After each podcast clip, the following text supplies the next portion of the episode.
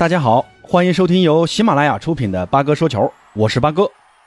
今天凌晨呢，英超有两场焦点比赛，曼联在客场二比一逆转了埃弗顿，C 罗终于在新赛季的英超打破了球荒。在上半场第二十八分钟替补受伤的马夏尔出场之后，在第四十三分钟时接卡塞米罗在后场的长传后单刀突进，低射破门。那这个进球呢，也是 C 罗在俱乐部生涯的第七百粒进球。那算上 C 罗这二十年的职业生涯啊，C 罗基本每个赛季啊能平均打进三十五个进球。那这个数据真的是太恐怖了啊！而梅西目前在俱乐部的进球记录还是六百九十一球，距 C 罗呢还差九个球。但梅西比 C 罗要少踢了一百二十二场比赛。从数据上看啊，追上 C 罗这问题应该不大。而目前最有可能追上梅西和 C 罗的，恐怕就是哈兰德了。哈兰德呢，在这一轮的英超又进球了，帮助曼城四比零大胜南安普敦，积分榜呢也暂时超过了阿森纳，成为第一。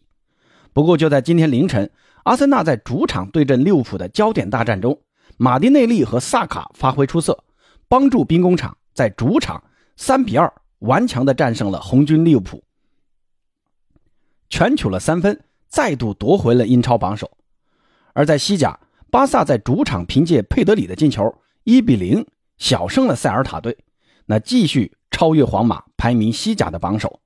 莱万在本场比赛发挥，呃，相对低迷啊，全场仅仅只有二十七次触球，两次射门，一次射正，没有取得进球啊。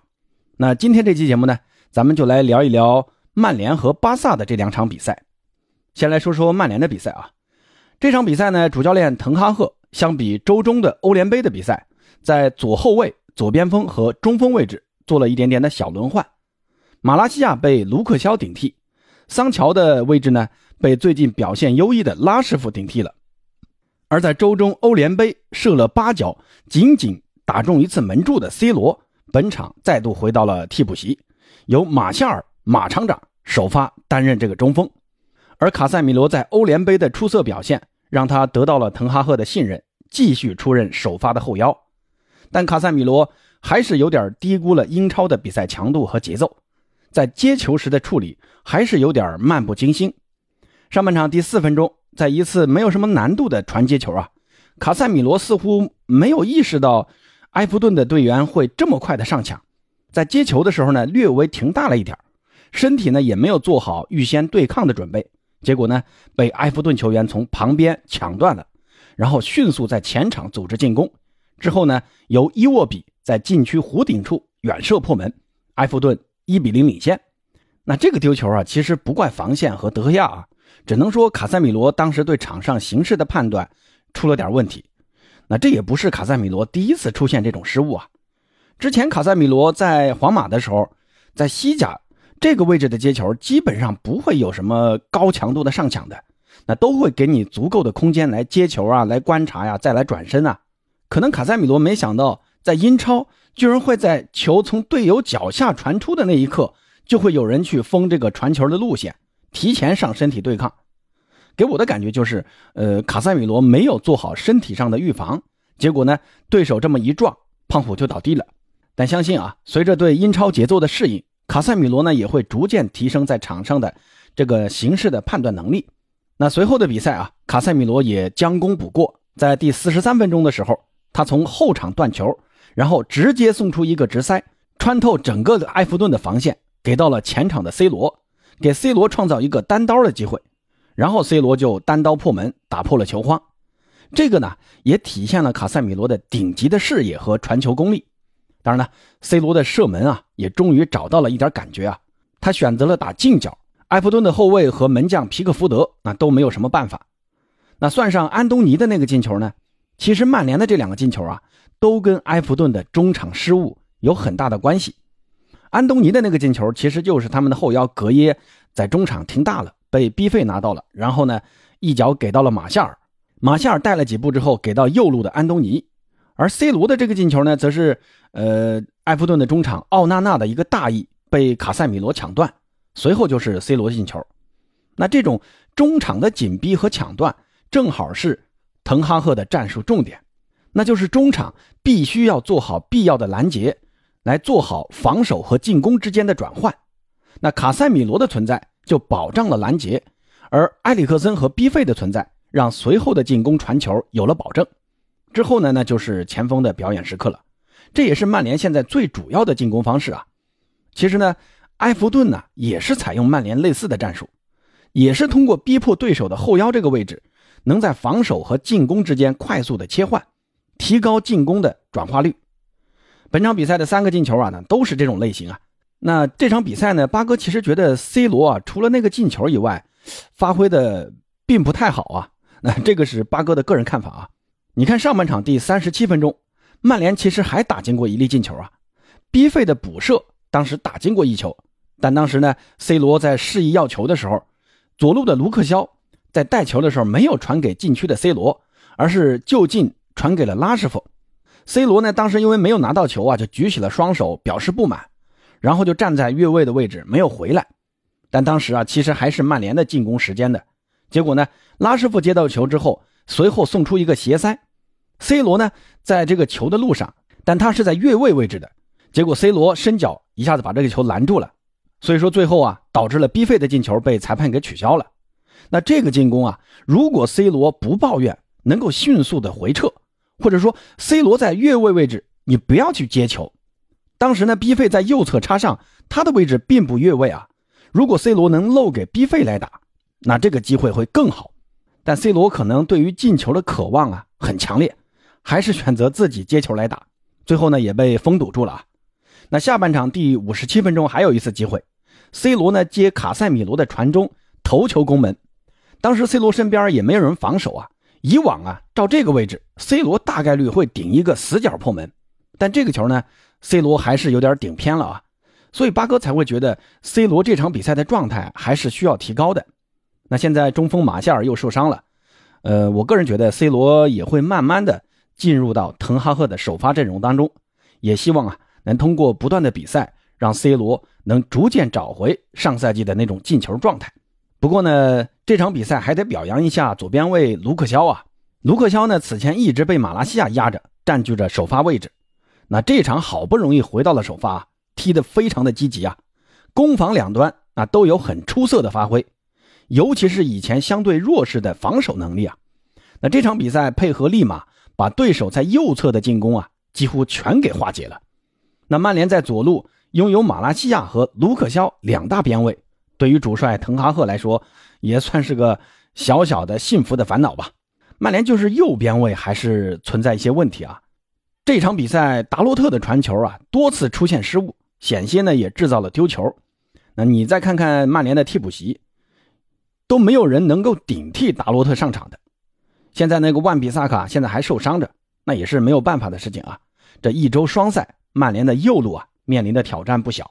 安东尼呢需要多回撤一下。帮忙防守才行。那说完曼联啊，再来聊聊巴萨的这场比赛。这场比赛呢，巴萨能赢球，真的要感谢门将特尔施特根。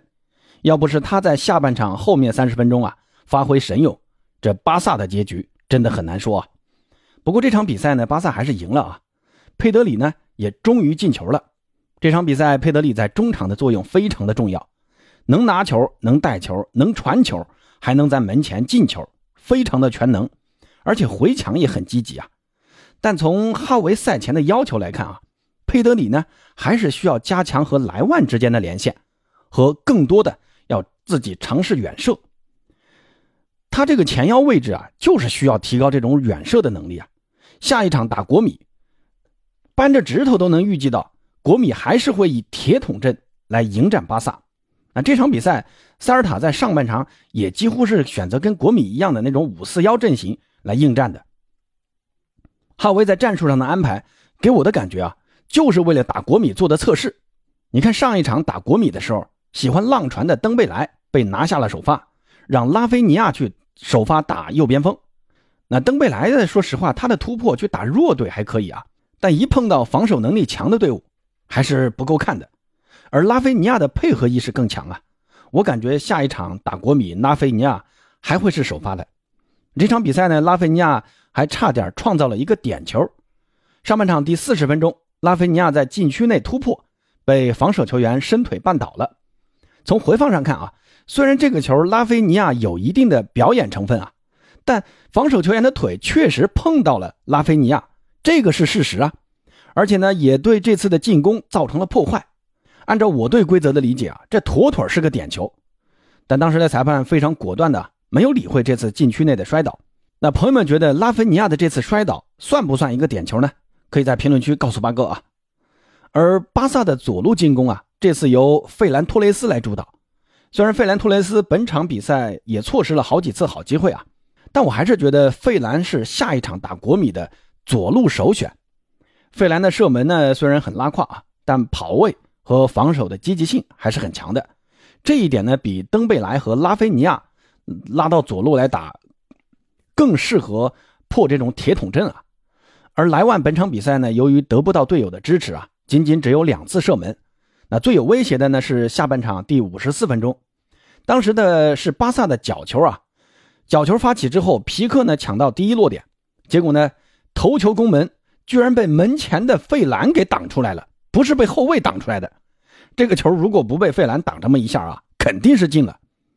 挡了这么一下之后呢，这个球啊被莱万抢到了落点。那随后呢，莱万的跟进打门被塞尔塔的守门员马尔凯辛近距离。单掌拖出了门梁，哇，这个反应真的是绝了啊！莱万呢也很可惜的错失了在联赛中连续七场比赛进球的记录。其实这场比赛莱万更多的是起到一个牵制的作用，跟打国米那场一样啊。塞尔塔也总是两名球员来盯防他。哈维在赛后也说了啊，莱万需要队友更多的配合，那这也是对阵国米的时候巴萨需要做出改善的地方。这场比赛其实做的还不够啊。莱万除了那两次射门，其他时间几乎都隐身了，你看不见他。那这场比赛呢，哈维做的尝试还有很多，比如像巴尔德继续换位到右路打右边位，阿隆索呢从左边位改打左中卫来搭档皮克，让加西亚休息了。德容伤好之后呢，也替换佩德里上场踢了半个小时，来找一找这种比赛的状态。而且这场比赛还有一个好现象啊，那就是中卫皮克啊。这场比赛的这个状态非常的好，五次争顶有四次成功，还有两次抢断和七次解围，外加一次拦截。那这个表现啊，呃，足够打首发了。而且呢，皮克还有一手角球争抢头球的功夫，另外传球成功率还贼高。所以说下一场打国米啊，皮克可以继续首发了。那这里呢，再和大家一起讨论一下啊，后天的欧冠打国米的这场比赛。从哈维在这场比赛的一个排兵布阵来看啊，为欧冠打国米做调整测试的意图很明显，减少传中，增加地面配合。在上半场取得领先之后呢，下半场哈维就早早的换下了佩德里，让出控球权，改打那种更直接的反击战术。呃，赛后啊，很多人因为这一点来骂哈维啊，我个人感觉这是哈维故意来测试的。在稳固防守的同时，尝试攻防转换之间的这种反击战术。如果还像在国米的主场那样啊，你空有百分之七十八的控球率，进不了球，那也是白搭嘛。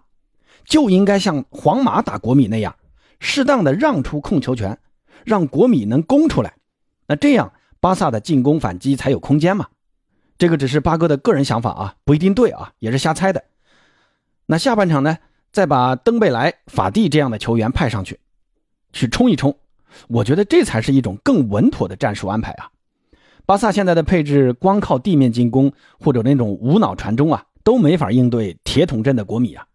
巴萨如果这场还拿不下三分的话，将铁定无法在小组出线。所以哈维下半场的一个冒险，我觉得还是值得的啊！好在呢，下半场巴萨是守住了啊，只是很可惜啊，巴萨的这种反击战术并没有打出来。那再简单的预测一下巴萨打国米的这场比赛的首发啊，我感觉啊，这个前场啊，拉菲尼亚和登贝莱不能同时上，所以说这次打国米啊，像费兰、莱万和拉菲尼亚有可能会首发。中场呢还是老三样，布斯克茨、加维、佩德里。后防线嘛，应该就是皮克和加西亚搭档。右边位呢，罗贝托应该可以首发了，巴尔德还是打打替补，下半场再上去冲一冲比较合适。二八呢？这场比赛首发发挥呢也挺好的，但如果是对阵国米啊，感觉哈维应该不会再以传中为主了。那二八的这种斜向四十五度的传中的威力，应该就没有什么发挥的空间啊。所以我感觉左边卫应该还是上阿隆索更合适一些。战术呢，就是刚才讲的，适当的让出控球率，让国米能攻出来。那现在的巴萨的防守能力相比上赛季是提高了不少啊。门将特尔施特根的状态正佳，而皮克和加西亚那都还是有一战之力的。主要呢是能打好反击，用国米的方式来迎战国米，同时呢也要给予莱万更多的支持，来寻求莱万的配合。期待莱万在这场比赛能够进球，能够打破短暂的球荒。最后呢，还有一个小插曲啊，昨晚呢，前皇马队长卡西利亚斯发了一个社交媒体，说自己是同志。我看到这个消息的时候也感到很奇怪啊。卡西啊，以前是有一个很漂亮的主持人女朋友的，当时呢，卡西在接受女朋友采访的时候啊，当众亲吻了女朋友，撒了一地的狗粮。那这个社交媒体发出来没多久啊，卡西就出来澄清说他的那个社交账号被盗了，随后呢也删除了这个消息。但鬼就鬼在啊，咱们巴萨的队长普约尔普队在那个消息下面留言了，说是时候讲出我们的故事了，还配了一个爱心，这就这就有点搞大了啊。卡西呢可以说是账号被盗了，那你普队啊，你咋说啊？这不尴尬死人呐！后来呢？普队 他也说了，他就开了一个很尴尬的玩笑。这个我只想说啊，真的别随便乱开玩笑啊，我都要笑死了。那朋友们对于这一轮曼联和巴萨的比赛是怎么看的呢？C 罗会回到首发吗？莱万会在对阵国米时进球吗？欢迎在评论区告诉八哥，咱们下期再见。